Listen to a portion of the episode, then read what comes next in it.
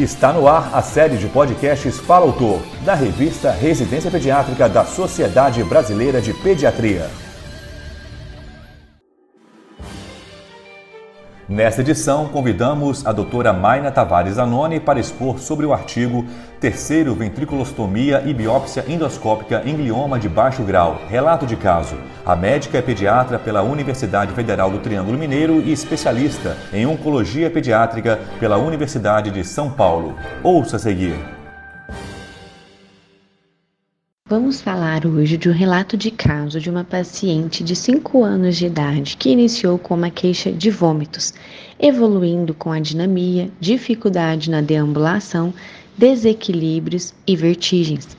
Essa paciente procurou atendimento, no qual foi realizado exames de imagem, uma tomografia de crânio, que evidenciou uma provável hidrocefalia de caráter obstrutivo Nessa primeira avaliação, optou-se por uma conduta conservadora. A paciente evoluiu com uma piora clínica e então procurou novamente atendimento, sendo realizados novos exames que confirmou a hipótese anterior de uma hidrocefalia obstrutiva e agora com sinais de hipertensão intracraniana decorrentes de uma lesão, de uma tumoração localizada na região posterior do terceiro ventrículo. Diante do achado na tomografia, foi feita uma ressonância magnética que confirmou a presença de um componente intraaxial com características neoplásicas de baixo grau.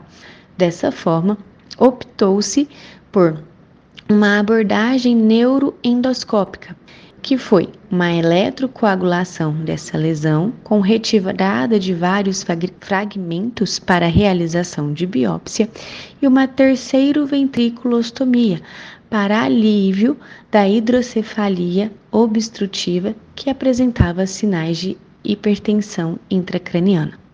O paciente evoluiu com melhora no pós-operatório e a biópsia confirmou o diagnóstico de um glioma de baixo grau.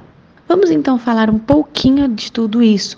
A hidrocefalia ela é caracterizada então como uma condição em que há uma incompatibilidade da produção e da absorção do líquido cefalorraquidiano, com consequente aumento dos ventrículos. A principal forma de tratamento da hidrocefalia na infância é a derivação licórica, principalmente para o peritônio, através da utilização de um catéter com válvula. Porém, esse método pode evoluir com complicações como obstruções e infecção desse sistema. Dessa forma, na hidrocefalia infantil, a terceiro ventriculostomia endoscópica pode ser um procedimento mais adequado para o tratamento sem riscos das complicações citadas. Essa técnica, ela se baseia na abertura do assoalho do terceiro ventrículo, permitindo a saída do líquor do sistema ventricular em direção ao espaço subaracnoide.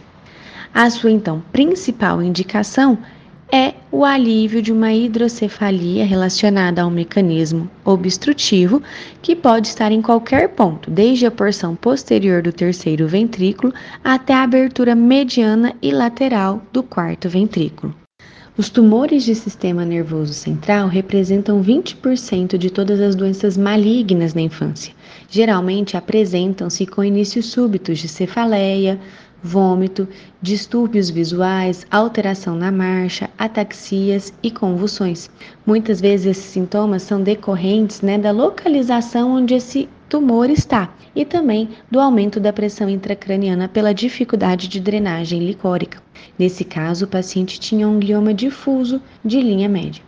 Apesar da localização delicada desses tumores, a ressecção cirúrgica é a base do tratamento, mas em alguns casos pode também ser necessário a quimioterapia e a radioterapia. Você ouviu a doutora Maina Tavares Anoni expondo sobre o artigo Terceiro Ventriculostomia e Biópsia Endoscópica em Glioma de Baixo Grau, Relato de Caso. Para ouvir todos os podcasts, acesse a página da revista Residência Pediátrica na internet. O endereço é residenciapediatrica.com.br barra mídia barra podcast. Residência Pediátrica, a revista do pediatra.